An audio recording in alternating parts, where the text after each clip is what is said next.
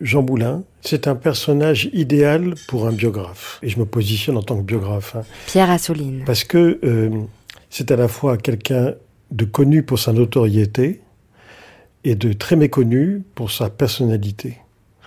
Et donc, ce hiatus fait que, pour le biographe, il y a un champ inexploré qui est une véritable aubaine, parce que dans ce champ inexploré, on peut mettre beaucoup de choses. Et non pas inventer, mais déduire. Parce que quand même, il y a du mystère hein, chez Jean Moulin. On n'a pas tout résolu. Donc, euh, oui, c'est idéal pour le biographe et en même temps, il ne faut pas que le biographe s'imagine qu'il va résoudre tous les mystères et toutes les énigmes qu'il y a autour de son action et de sa personne.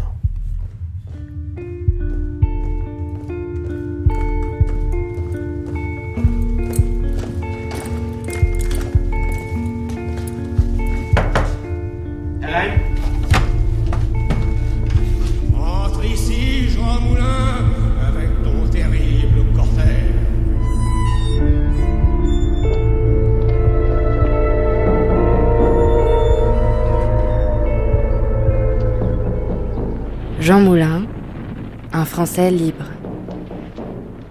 Romain Weber, Yvon Croisier. Alors Jean Moulin est un personnage d'une grande richesse, c'est-à-dire que c'est un peintre, c'est un artiste, c'est un préfet de la République, Un républicain un type de gauche, ayant la passion de la France jusqu'au bord de l'âme, comme l'a dit le général de Gaulle. c'est un personnage extraordinaire, Un pionnier de la résistance très séducteur, très secret. qui, jusqu'au bout et jusqu'au sacrifice suprême, défend les valeurs de la République.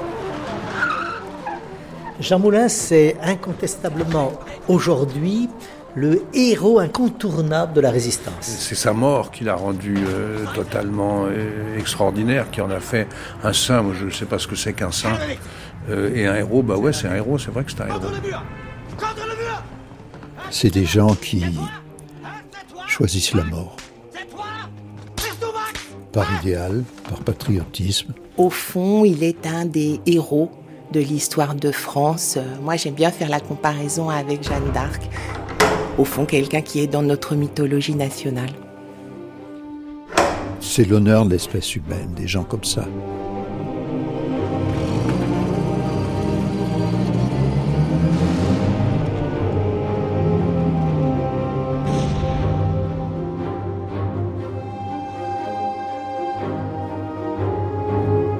Épisode 2.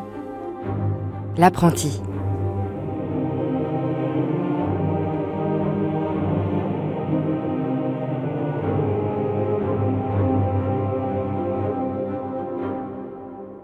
Bénédicte Vergès-Chénion, vous êtes historienne, biographe de Jean Moulin. Parlons de l'homme Jean Moulin, la personne euh, qui n'est pas simplement le martyr, le grand résistant ou la grande figure de la République, vraiment la personne qu'il était. D'où est-ce qu'il vient, Jean Moulin? Dans quelle famille il naît? Alors, je voudrais commencer par dire que, au contraire du général de Gaulle, Jean Moulin n'a jamais envisagé qu'il avait un destin national, qu'il entrerait dans l'histoire et qu'il y laisserait un nom. Il faut bien que nous concevions que c'est une personne normale, si je puis m'exprimer ainsi, avec euh, euh, les préoccupations, les soucis, les ambitions de monsieur tout le monde. Où est-il né et quand? En 1899 à Béziers.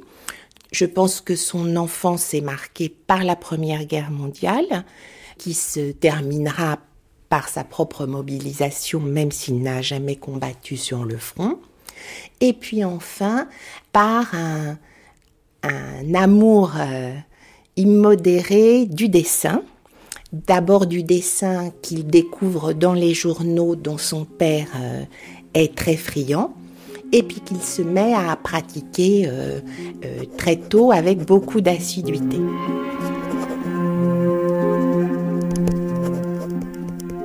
C'est une famille républicaine, son père est prof de lycée. François Berriot, vice-président de l'association des Amis de Jean Moulin. Vous savez bien que Moulin euh, n'a pas pu faire la guerre de 14. Et il le regrette toute sa vie, et ça, ça a dû jouer dans, dans sa volonté d'héroïsme. C'est un républicain. C'est quelque chose qui, vient de son père. Euh, sa mère est une femme qui doit avoir que le brevet, qui a fait quelques études. C'est elle qui gère euh, la famille, qui gère au point de vue matériel, qui garantit que le père ne dilapide pas le patrimoine en campagne électorale. Antonin Moulin, c'est un personnage qui est aussi très curieux parce que euh, c'est un radical, il sacrifie beaucoup pour euh, se faire réélire. Il est vice-président du Conseil général, l'Hérault. Il est libre penseur, il est franc-maçon, et il va aider son fils dans la carrière. Moulin n'a pas besoin d'être formation, son père l'est, ça suffit. Il a assisté aussi au, récit que lui faisait son père de ses propres combats, notamment pour la défense du capitaine Dreyfus, puisque le père de Jean Moulin a été un des premiers à s'élever pour défendre l'honneur et l'innocence du capitaine Dreyfus, avant beaucoup d'autres. Son père, qui était euh, président de la Ligue des droits de l'homme de la région, qui était donc très impliqué en politique, qui euh, animait des cours d'éducation populaire, qui était surtout un militant de la République et qu'il a élevé dans le culte des grands hommes de la République, des grandes personnalités, Victor Hugo, Gambetta. Donc c'est dans ce milieu-là que Jean Moulin a grandi. Donc ça l'a nourri et on le, on le constate ne serait-ce qu'en regardant les dissertations qu'il pouvait rendre. Alors à ce moment-là, c'est un adolescent, et son professeur d'histoire lui demande, son professeur de français, lui demande quel est son héros préféré. Et lui écrit Mon héros préféré, c'était Vercingétorix, parce qu'il a su unifier toutes les tribus gauloises contre l'envahisseur romain. En un sens, ça préfigure ce que lui-même fera euh, quelques décennies plus tard. Thomas Rabineau, on est avec vous au musée Jean Moulin de Saint-Andiol. Saint-Andiol, c'est à côté d'Avignon, là, juste euh, au pied des Alpilles. Vous êtes, vous, historien, journaliste aussi à Marianne. Vous avez écrit une biographie de Jean Moulin, une biographie de sa sœur Laure Moulin, et vous êtes l'historien derrière ce musée Jean Moulin à Saint-Andiol. Saint-Andiol, c'est les terres natales de la famille Moulin, c'est ça? C'est ça. C'est le berceau de la famille Moulin depuis le, XVIIIe siècle. C'est une famille qui vient des Alpes, des tisserands.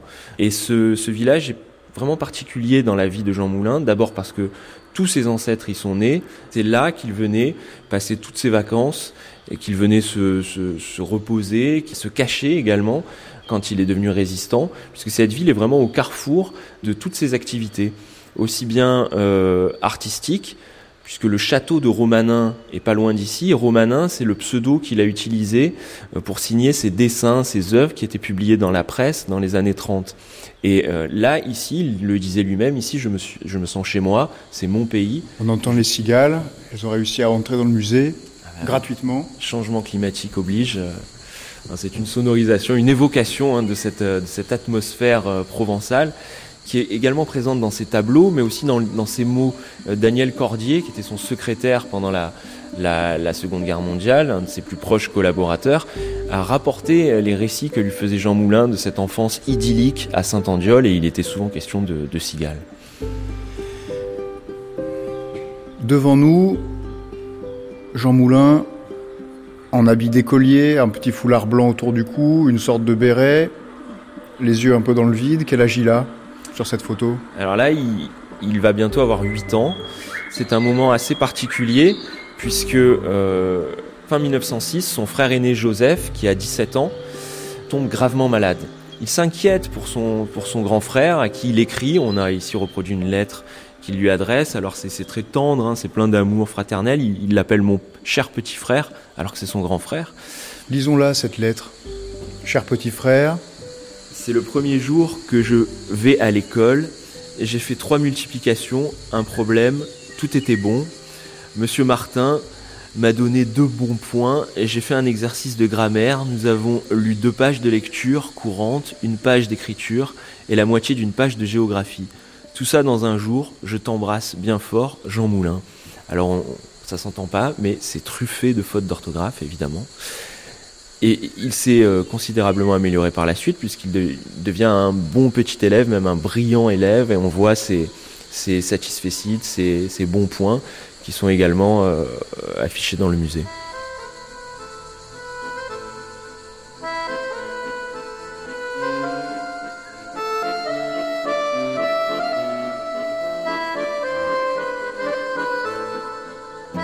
Laure Moulin, 1966. Saint-Andiol, c'est une région plate.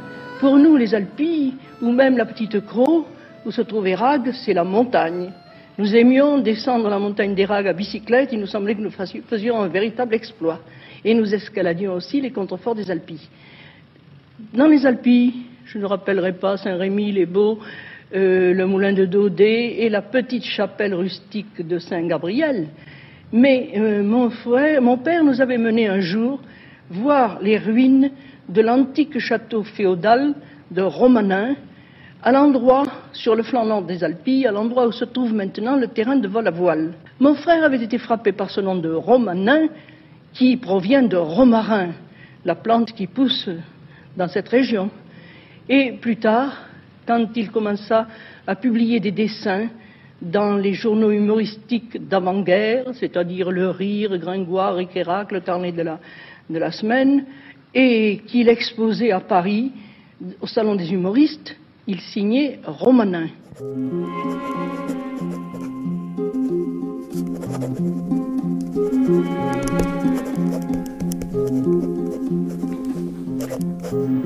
Regardez Bénédicte Vergès-Chénion, ce dessin-là. Il date, je crois, de 1915, c'est-à-dire que Jean Moulin a 15 ou 16 ans, et c'est le premier dessin qui est publié? C'est un dessin humoristique pour la presse représentant une scène avec des enfants. La ligne est claire. Euh, le style est très inspiré de Poulbeau, si ça dit quelque chose à, à nos auditeurs. Il est daté effectivement de 1915, signé Jean Moulin.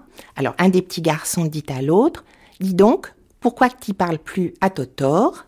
Réponse, penses-tu? Paraît qu'il a un cousin germain. Donc ça, c'est le gag. Alors, c'est un des premiers dessins publiés par Jean Moulin adolescent dans la presse satirique de l'époque, publié et payé, et qui aurait pu lui donner, qui a sûrement dû lui donner l'idée qu'il pourrait devenir un dessinateur professionnel. Seulement, dans son milieu, c'est pas quelque chose qui se peut être envisagé facilement. Donc c'est passe ton bac d'abord, voilà, et puis commence des études et commence aussi un petit travail comme attaché de cabinet à la préfecture de Montpellier, de l'Hérault. Et euh, c'est grâce aux relations de son père qu'il a trouvé ce petit job. Euh, voilà, j'ai envie de dire que Jean Moulin, du point de vue biographique, est un haut fonctionnaire. L'historien Olivier Vieviorca. C'est quelqu'un qui n'a pas été un très bon élève, qui a, euh, grâce euh, notamment euh, à sa famille, pu embrasser une carrière préfectorale, et qui, entré par la petite porte dans la préfectorale, a excellé au point d'avoir donc des, des postes en vue. Il a également appartenu à des cabinets ministériels, dont le cabinet de Pierre Cotte, et donc Jean Moulin, c'est un peu le prototype du grand serviteur de l'État, un serviteur de l'État en même temps pas totalement apolitique, puisque son cœur penche euh, à gauche, mais qui n'a pas non plus un engagement très marqué. Le service de l'État, je pense, passe avant ses convictions politiques. Ce n'est pas sa vocation première, il voulait faire une carrière euh, artistique. L'historienne Christine Lévis-Touzé. Mais l'incertitude d'une carrière euh, de ce type, montrée par les parents, il avait aussi à cœur de ne pas les blesser.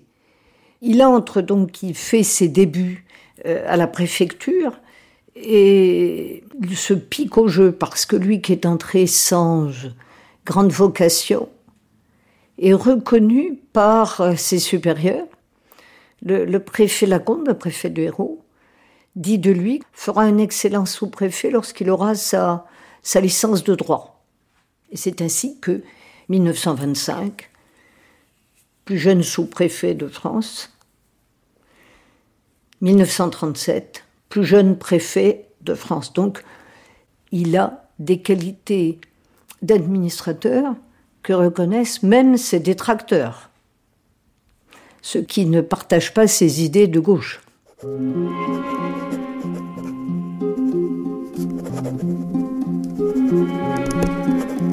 Bénédicte Vergès-Chénion, au début de cette euh, carrière préfectorale, Jean Moulin continue à dessiner. Jean Moulin n'arrête pas de dessiner, effectivement. Il fait quelques affiches, il participe à des petites expositions et euh, nous avons du mal à le, à le réaliser maintenant. Mais ce romanin, ce dessinateur de presse, va être un dessinateur à succès, assez connu euh, euh, dans les années 20 et jusqu'au début des années 1930. Jean Moulin publie dans des journaux, des hebdomadaires qui tirent jusqu'à 300 ou 500 000 exemplaires. Comment dirais-je, il est très présent dans les expositions des humoristes et euh, on voit apparaître son nom dans la presse au détour d'articles comme le dessinateur bien connu de Montparnasse et des sports d'hiver. Il publie dans des, dans des revues euh, qui parfois nous surprennent un peu. C'est des revues d'extrême droite. François Berriot. Qui deviennent d'extrême droite, peut-être qu'elles ne le sont pas à ce moment-là. elles ne sont peut-être pas à ce moment-là. Mais enfin, euh, elles sont pas particulièrement à gauche. Hein. C'est pas de la caricature révolutionnaire. On peut citer euh, Gringoire. C'est ça que vous avez en tête? Le rire. Le rire. Hmm. Oui, c'est des dessins satiriques qui nous étonnent quand même un peu. Il y a quelques coups de crayon un peu xénophobes, parfois un peu homophobes, parfois euh, antiféministes, disons. Euh, on est un peu surpris, mais c'est la loi du genre. C'est ce qui fait plaisir au public, et en particulier à un certain public. Parce qu'il aime euh, Montparnasse et les sports d'hiver, Jean Moulin Alors exactement. Il aime Montparnasse parce que Montparnasse, dans ces années-là, c'est le lieu où se réunissent, où se concentrent les artistes, les artistes de l'art moderne. Et donc, euh, il caricature ce monde, il caricature euh, euh, les bars, les cafés, les galeries. Et d'autre part, donc, il y a les sports d'hiver. Les sports d'hiver, c'est quelque chose de très nouveau et d'assez déconcertant pour le public. Et euh, Jean Moulin en est un grand adepte du ski, mais aussi euh, du bobsleigh. Donc il dessine euh, au fond cette clientèle de nouveaux riches, un peu mondaine, etc. Mais avec un, un dessin, il est vrai, très plaisant, mis en couleur. Et c'est ce qui lui a donné effectivement une vraie notoriété. Est-ce que dans ses lettres, est-ce que dans sa correspondance avec euh, sa famille ou avec ses amis, est-ce que Jean Moulin euh, parle de ses émotions? Est-ce qu'il se livre lui-même comme on a là sous les yeux un autoportrait? Est-ce que la correspondance de Jean Moulin montre qui est la personne de Jean Moulin. Alors bien sûr que sa correspondance avec sa famille et ses amis montre qui il est, mais jamais euh, dans le registre de la confession ou du partage des, sentiments. Dans un registre euh, quotidien, puisqu'il raconte volontiers comment s'organise euh, sa vie matérielle. Il raconte euh, ses sorties, ses rencontres, ou bien qu'il a vu une exposition, un spectacle. Ces dessins, ces caricatures sont le véritable journal codé de Jean Moulin. Christine Lévis-Touzé. Le rire côtoie le triste, entre les caricatures avec un sens de l'humour extrêmement euh, vif, et des tableaux plus dramatiques. Donc le gai côtoie le triste, et puis l'éclectisme, intéressé par les peintres modernes, intéressé par tout. Donc c'est quelqu'un d'éclectique, de surprenant et de passionné. Mais il est assez froid, il apparaîtrait aux fonctionnaires. Tout en étant cet homme euh, fantaisiste, euh, joyeux compagnon, aimant passionnément la vie, aimant l'art bien sûr, aimant la, nature. C'est un homme qui est capable de, pleurer devant un paysage. En 41, quand il part à Londres, il s'arrête à, Lisbonne et euh, dans une librairie, il est surpris parce qu'il y a un adolescent qui achète un livre de Romain Roland. Et il n'a pas assez d'argent, l'adolescent. Et Moulin le lui offre. Et puis quelques jours après, Moulin est sur une place de Lisbonne. Il est en train de croquer le paysage. Et le jeune homme est là. L'adolescent l'aborde et il lui parle de Turner. Moulin parle de Turner comme vraiment un peintre extraordinaire, un exemple. Et puis il dessine tout le temps, il dessine à chaque occasion. Euh, on dit, est-ce vrai, je n'en sais rien, que quand il donne un, rendez-vous, euh, quand il euh, indique un lieu, il dessine le lieu, il dessine la personne. Il a vraiment un coup de crayon, incontestablement.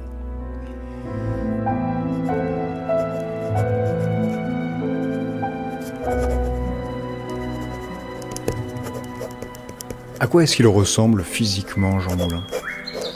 De l'avis de tous, c'est plutôt un bel homme qui a euh, un certain charme. il prend très soin de lui. Euh, on voit euh, que sa coiffure évolue au gré des modes, ré sur le côté, ré au milieu. Donc toujours des costumes impeccables. quand il se rend à Paris, il va fréquemment chez le tailleur. Beaux souliers, donc un peu une sorte de dandy mais à la fois par goût, mais aussi par nécessité, étant donné sa position de jeune haut fonctionnaire. Thomas Rabineau, Jean Moulin, c'est donc un homme qui est charmeur. Et ce charme, il s'en sert pour euh, évoluer au sein de la carrière préfectorale, puisque c'est un homme qui est aussi ambitieux. Oui, il est, euh, il est très ambitieux. Il va donc en effet utiliser son charme et son charisme, je dirais, pour euh, concilier des opinions. Euh, il va aussi utiliser les, réseaux paternels. Bon, Moulin, c'est un homme qui est autoritaire. François Berriot. Par exemple, lorsque son secrétaire général à la, sous-préfecture de Châteaulin vient l'accueillir au train, Moulin lui reproche de ne pas être rasé. Il lui dit, quand on vient accueillir le sous-préfet, on se rase. Alors que tous les jours, ils vont faire, non pas du footing, mais ils vont faire une promenade ensemble dans la campagne.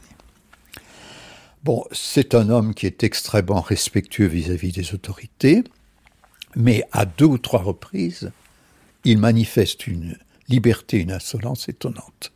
Par exemple, vis-à-vis du préfet de Quimper, le préfet de Quimper fait des reproches à Jean Moulin, qui est le sous-préfet de Châteaulin, et euh, lui dit euh, c'est monsieur le président du conseil général qui a dit ceci sur vous.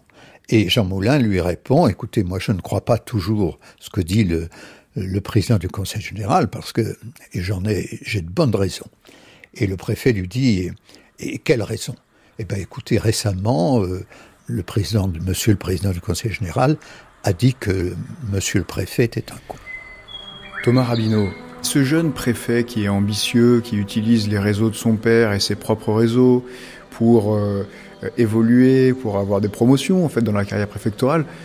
Est-ce qu'il vous est sympathique ce jeune préfet?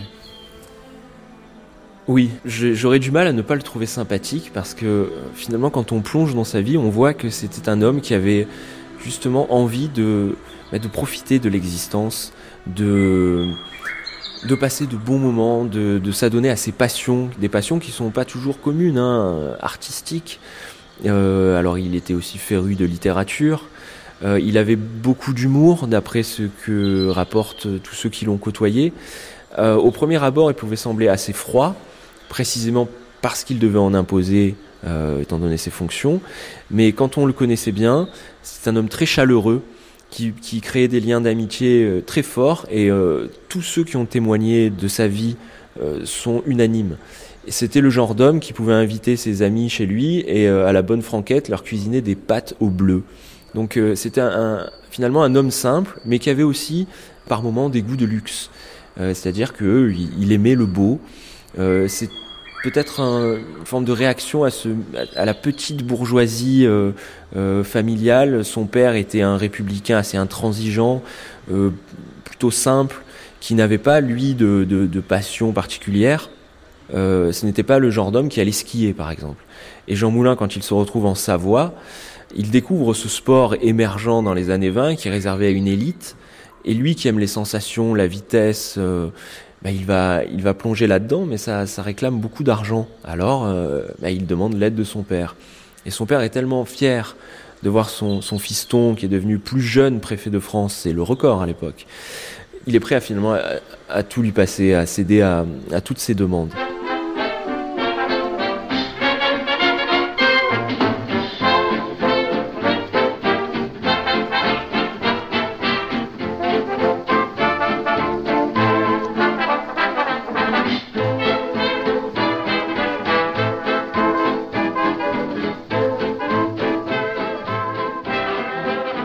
Extrait du film Vision de jeunesse, Jean et Marcel, de Marcel Bernard, 1983. Là, Jean Moulin tenait la caméra, il m'a filmé alors que je sortais du, jeu de pommes. C'était vraiment mon, meilleur ami. Je lui dois beaucoup. Il était très humain. J'ai l'impression de, revivre absolument ces, moments-là. C'est toujours très émouvant pour moi.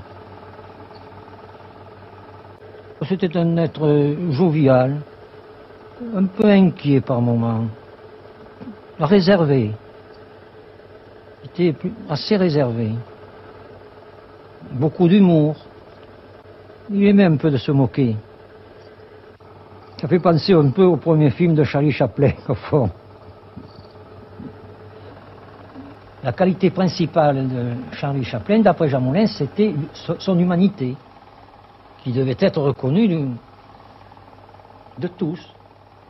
Alors on a décidé que de construire, de bâtir un bonhomme de neige là pour la caméra, pour les besoins de la caméra. Et après, ça terminé par un combat de boules de neige. Jean était sous-préfet à ce moment-là.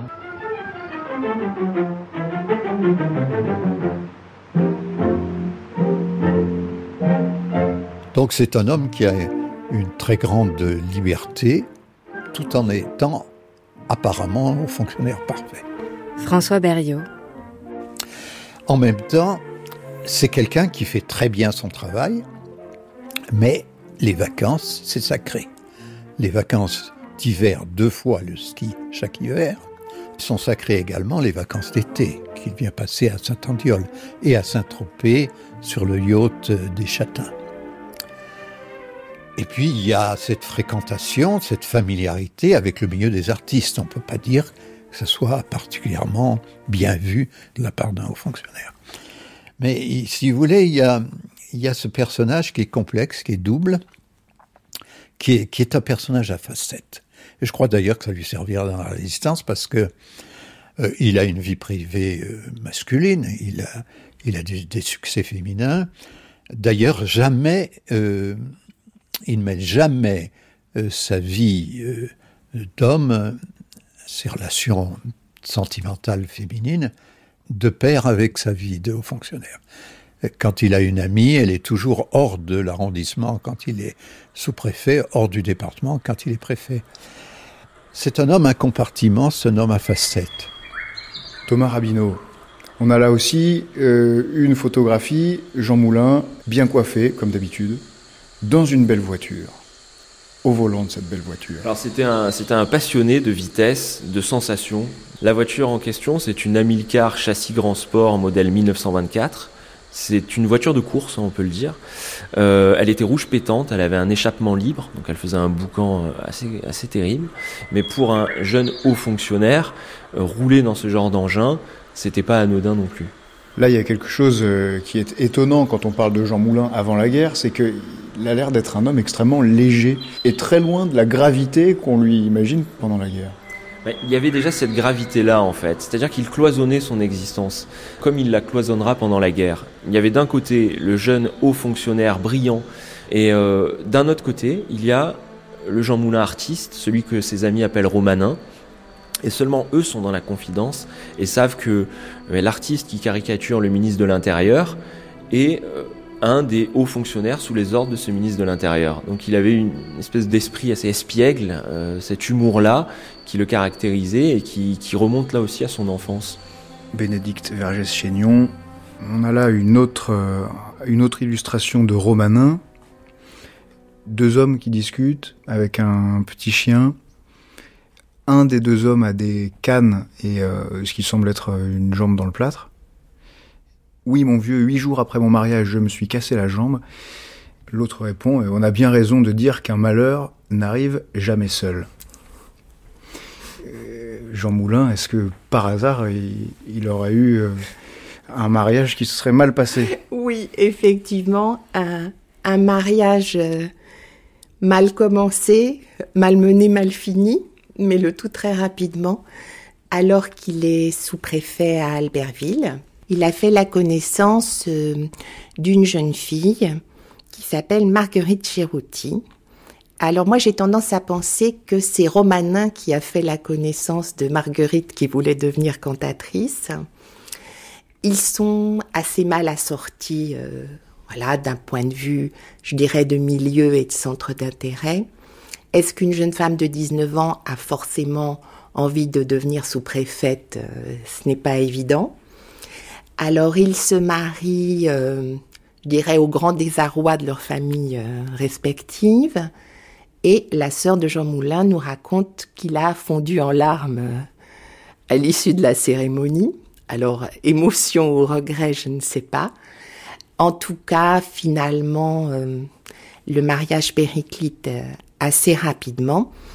Et alors qu'ils se sont tous les deux rendus à Paris, euh, Marguerite dit qu'elle va s'attarder un peu parce qu'elle a encore des tenues qu'elle a commandées à, à, réceptionner. Et en fait, elle ne reviendra jamais à Albertville. Elle ne reviendra même pas pour le divorce. Et au fond, euh, en à peine plus d'un an, euh, ce, ce, mariage sera derrière lui. C'est un chagrin, c'est aussi probablement une grande humiliation qui fait que par la suite, euh, Jean Moulin va envisager ses liaisons soit de manière très fugace, soit de préférence avec des femmes qui sont déjà liées par ailleurs, voilà, et qui ne lui demandent pas de, de s'engager. Et au fond, ça a une importance dans la mesure où en 1940, euh, Jean Moulin n'est pas marié, n'a pas d'enfant, ce qui aurait dû être le cas pour un homme de 41 ans, il va estimer qu'il est absolument libre de faire ce qu'il veut de sa vie et surtout de risquer sa vie sans avoir de compte à, rendre, si ce n'est à sa mère, euh, écrit-il dans une lettre.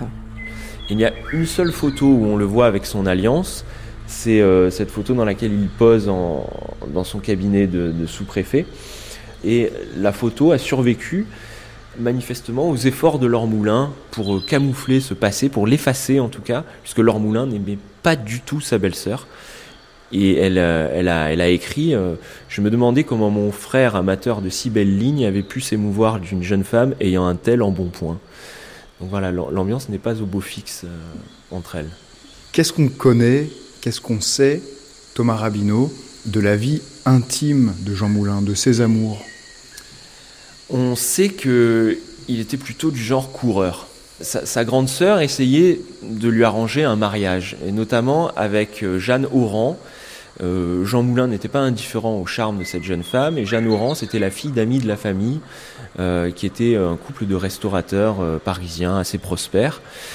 Mais pendant que sa sœur arrangeait cette, union, lui, ça on le retrouve dans ses archives, bah, il dansait, il, dansait avec une femme mariée qui lui écrit une lettre, une sorte de lettre de rupture ou en tout cas de prise de distance où elle lui dit écoutez cette danse irréelle d'hier soir était fort agréable mais il vaut mieux en rester là. Alors ensuite, dans les, années 30, hein, il, euh, vit sa vie de célibataire. Euh, sa sœur le lui reproche assez vertement, euh, et elle essaye encore de lui présenter d'autres jeunes femmes, mais lui ne veut rien entendre de ce côté-là, et il, s'épanouit hein, dans le, les fêtes de, Montparnasse. ses amis peintres l'invitent à venir dans leur atelier de Montmartre croquer quelques belles étaïrs c'est-à-dire des prostituées euh, euh, selon l'appellation de l'Antiquité, et puis c'était aussi des modèles de ces peintres euh, de l'époque. Il n'a pas de très bonne relation avec son préfet dans le Finistère, puisqu'il lui reproche d'aller régulièrement à Quimper pour voir une femme mariée. Euh, donc régulièrement, voilà, ses amis lui écrivent Viens nous retrouver à Saint-Tropez, il, y règne ce parfum féminin dont tu raffoles. Et il y a également le récit qu'il fait à son ami Marcel Bernard d'une folle soirée à Megève, où il conquiert une, une, une, jeune femme très riche qui est mariée à un, vieil homme fortuné, et c'est avec elle qu'il passe la nuit. Lettre de Jean Moulin à son ami Marcel Bernard, lu par Charles Berling. Mégève, 21 mars 1931. Il faut dire que j'ai repéré une jeune femme très chic, mais simple et très jolie. Le soir, quelques tangos langoureux, quelques coupes de champagne à 120 francs la bouteille, tout va bien. Deux heures du matin. En gens sages, nous nous apprêtons à sortir. En face de ma petite pension, il y a un très chic hôtel où, depuis quelques jours, je prends mes repas. Nous arrivons. On réveille en sursaut le concierge, on lui demande une chambre. Baisers américains, exploration superficielle. Mais rien à faire. Absolument rien. Enfin. Demain matin, je dois revenir et nous verrons bien. Effectivement, le lendemain matin, sur le coup de dix heures et demie, le crime fut consommé.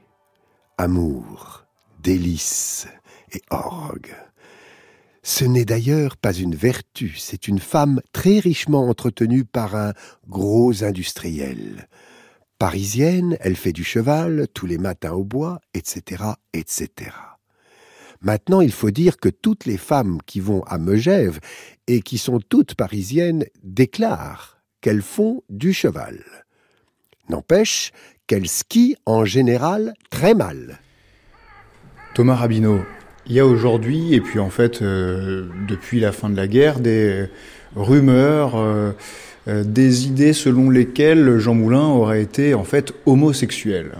Alors dans, quand cette rumeur a commencé à être répandue, c'était une époque où l'homosexualité était considérée comme une tare, et c'est dans l'entourage d'Henri Freinet que euh, la rumeur a été lancée. Henri chef Freinet, du mouvement de combat, voilà, chef du mouvement combat, qui n'était pas du tout d'accord avec euh, les orientations politiques de Jean Moulin et les choix d'unification de la résistance sous la bannière du général de Gaulle.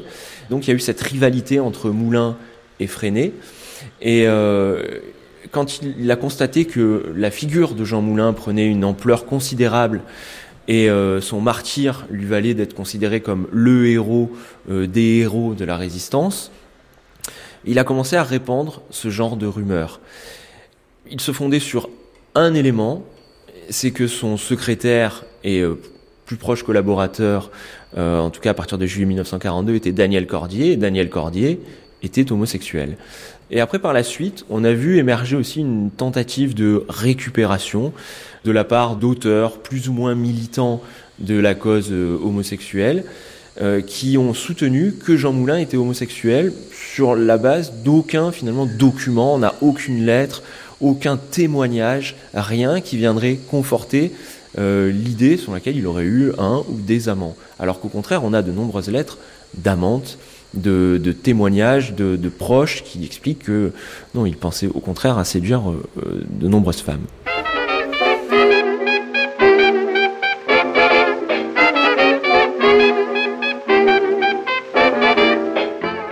On est à la fin des années 1920. Bénédicte Vergès-Chaignon. En 1926, Jean Moulin est nommé sous-préfet à Albertville. Et c'est là-bas, en Savoie, qu'il rencontre un homme qui est décisif dans sa vie, qui s'appelle Pierre Cotte.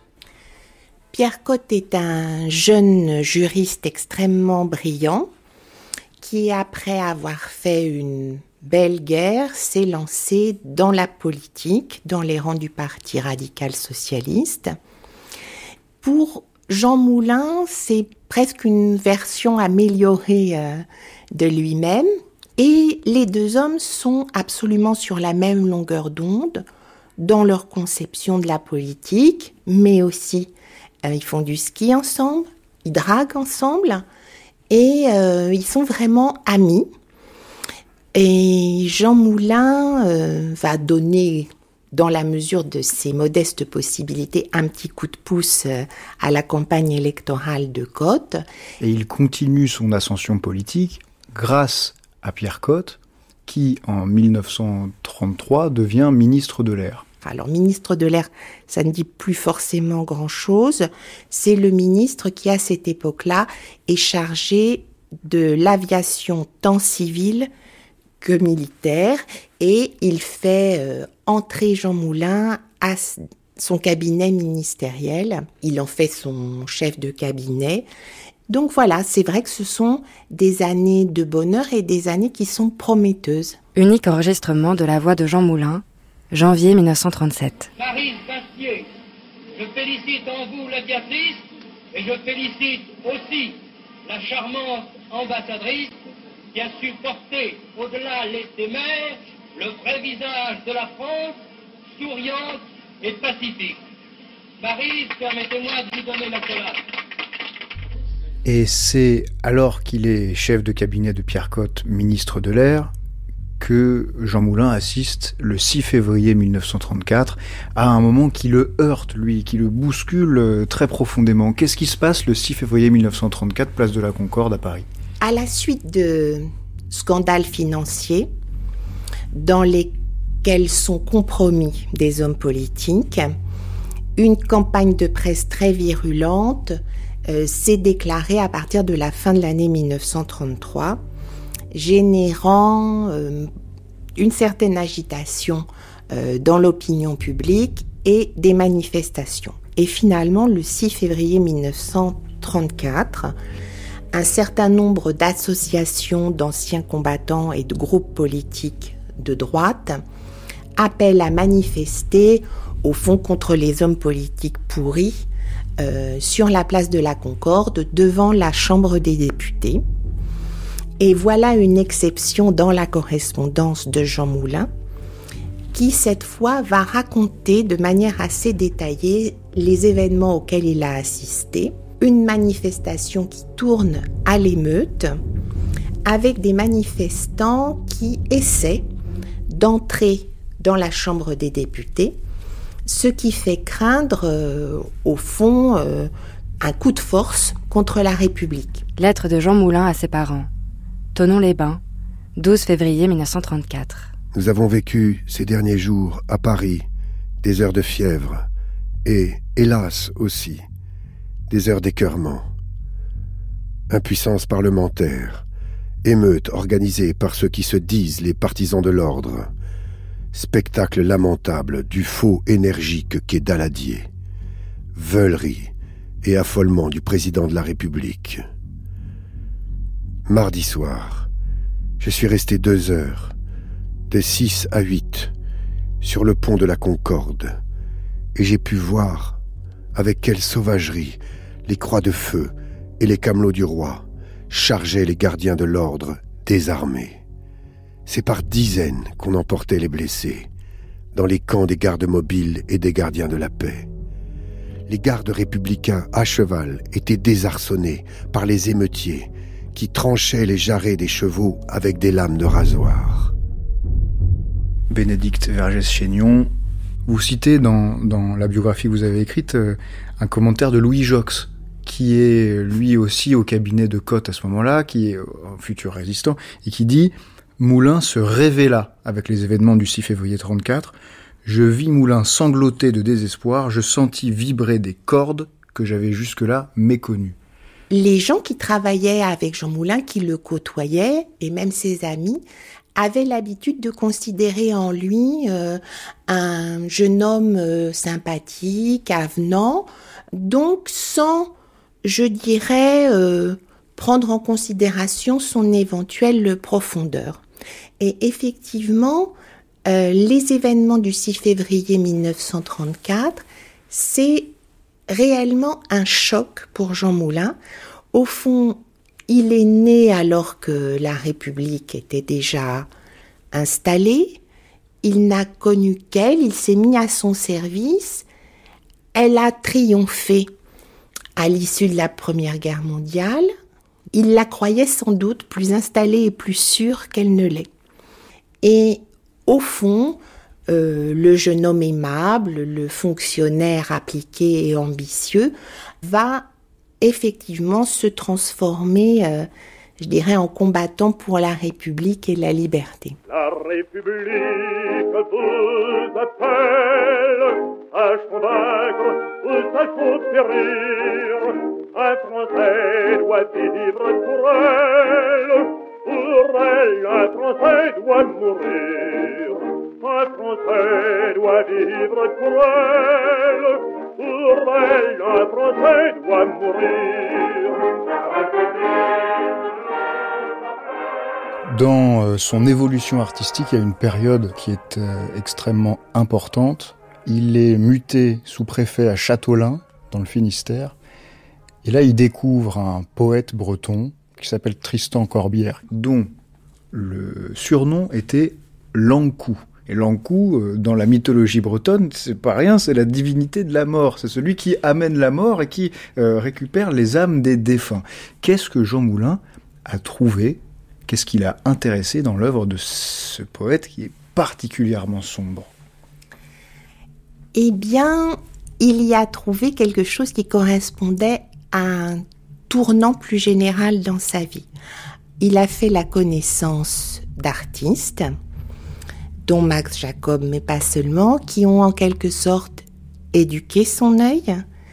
Tout cela aboutit à un changement de sujet et de manière.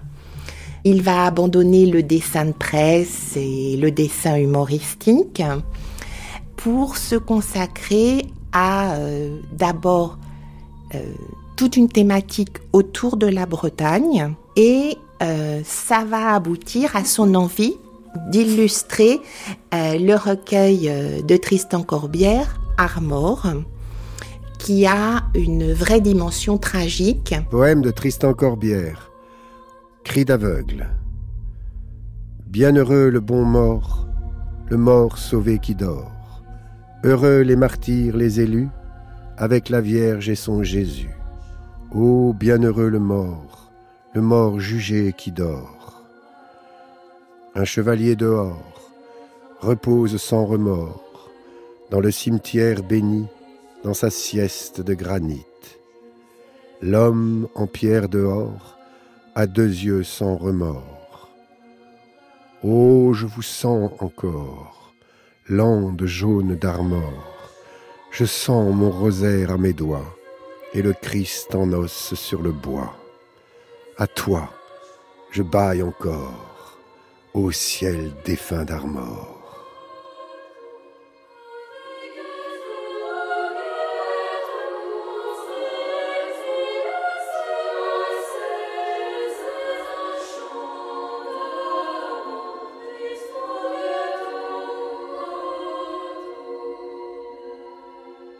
Bon, Tristan Corbière, c'est quand même extrêmement noir.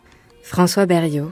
Et euh, on a dit par la suite que euh, les dessins, par exemple le dessin de la pastorale de Conly, qui représente une fosse commune euh, de la guerre de 70, que c'était une anticipation de ce qu'on verrait dans les, quand on ouvrirait, s'ouvrirait les camps.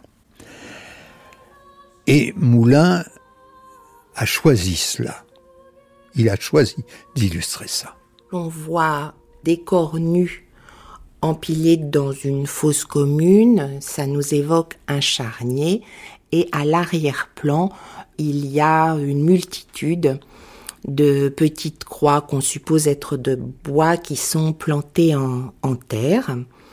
Euh, c'est un dessin euh, à la fois macabre et violent si on considère que les dessins, euh, ce sont le, vrai journal intime de Jean Moulin, Jean Moulin, il va pas bien là. Je ne sais pas s'il ne va pas bien. Je pense que il a des yeux pour voir et il sait très bien que euh, depuis qu'Hitler est arrivé au pouvoir en Allemagne, la guerre pourrait ressurgir euh, à bref ou moyen terme. Il pressent et après tout, c'est le privilège des artistes que la France et l'Europe vont vers des temps euh, euh, menaçants ou plus difficiles.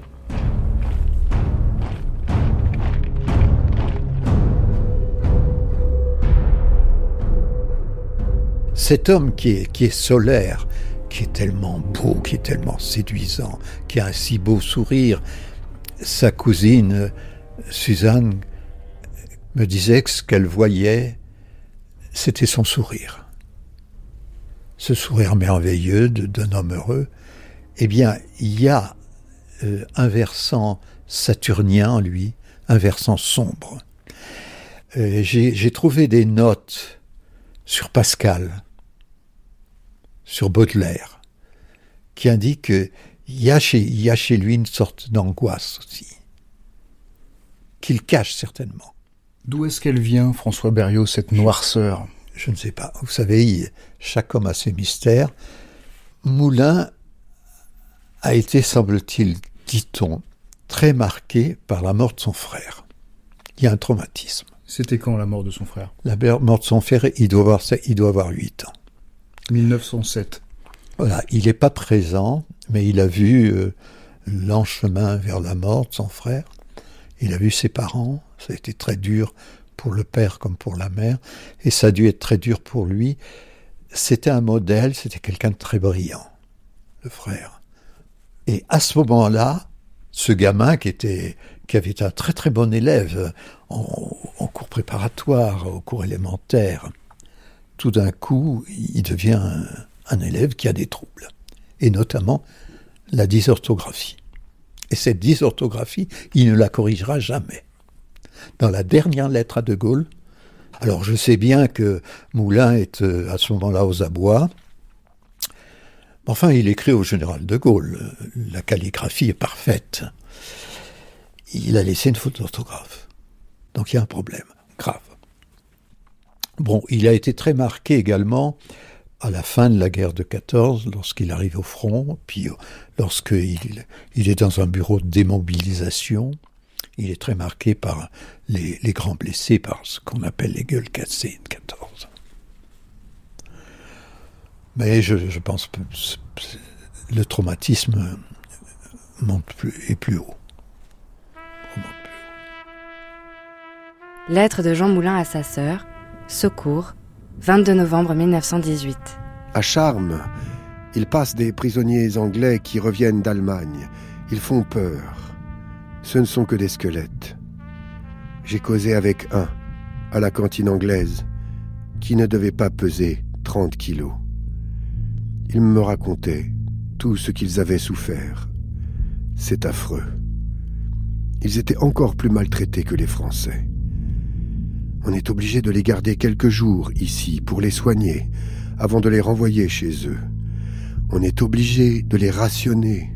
Beaucoup, paraît-il, sont morts en route pour avoir trop mangé. Enfin, j'espère que là-bas, vous êtes tous en bonne santé. Moi, je me porte très bien pour le moment. Je vous envoie mes meilleurs baisers. Jean. Jean Moulin, dans ces années 1930, il a affaire directement au fascisme. Parce que, en 1936, alors qu'il est chef de cabinet de Pierre Cotte, ministre de l'Air, du Front Populaire, hmm. il a un rôle dans la guerre d'Espagne, François Berriot. Oui, le gouvernement euh, de Léon Blum ne pouvait pas officiellement prendre position pour aider militairement euh, l'Espagne républicaine. Les Anglais et les Français avaient un accord sur ce point. De non-intervention. De non-intervention. Mais il y avait au cabinet de Léon Blum des gens qui étaient partisans d'une intervention. Bien sûr, Pierre Cotte.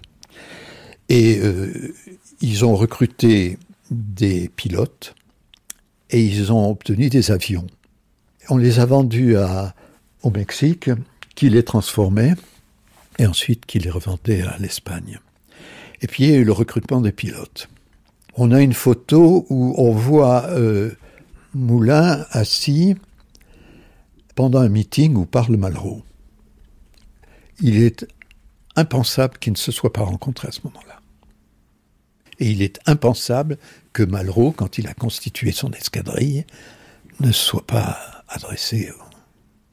Donc l'engagement contre le fascisme, il est immédiat, il faut le souligner. La biographie que vous avez écrite sur Jean Moulin, Thomas Rabineau, s'appelle L'autre Jean Moulin, l'homme derrière le héros. Est-ce qu'il y a dans cet autre Jean Moulin quelque chose qui euh, laisse à penser que cet homme va devenir héroïque? C'est dur à dire. Euh, on peut trouver des, un terreau à son sens du devoir, à cet esprit républicain dans son éducation. On voit euh, qu'il a cette, euh, cet engagement chevillé au corps dans les années 20 et plus encore en 1936. C'est la guerre qui le révèle, Jean Moulin? C'est oui, c'est la guerre qui révèle euh, en effet ce, ce, toutes ces capacités-là qui étaient bien visibles, mais il faut quand même rappeler que dans la résistance, beaucoup de, des, des pionniers, des premières personnes qui sont qui s'engagent et aussi ensuite sont jeunes, sont des gens qui ont la vingtaine, la trentaine maximum, et rares sont ceux qui sont comme lui quadragénaires.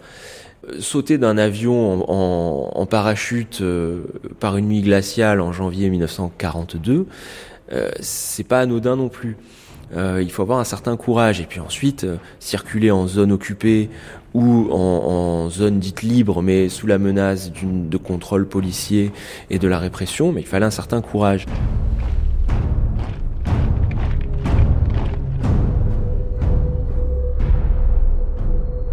Moi, il me plaît à, répéter ce qu'il dit lors de l'ouverture de la session du Conseil euh, général euh, en 1939 à son poste de préfet de Réloir.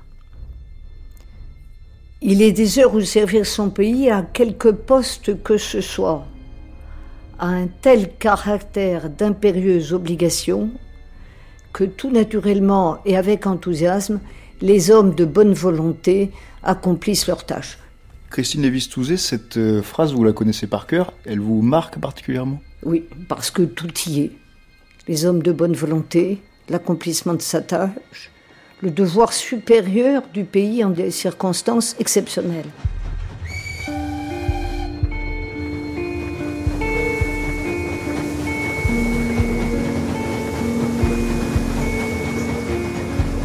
Épisode 2, L'apprenti. Avec François Berriot, Pierre Assouline, Bénédicte Vergès-Chénion, Christine Lévis-Touzé, Thomas Rabineau et Olivier Vieviorca. Jean Moulin est interprété par Charles Berling. Avec des extraits de Jean Moulin, d'Yves Boisset, musique d'Angélique et Jean-Claude Nachon. Merci au musée Jean Moulin de Saint-Andiol au musée de la Libération de Paris, musée du Général Leclerc, musée Jean Moulin et à leur directrice Sylvie Zedman. Jean Moulin, un Français libre, une grande traversée de Romain Weber et Yvon Croisier.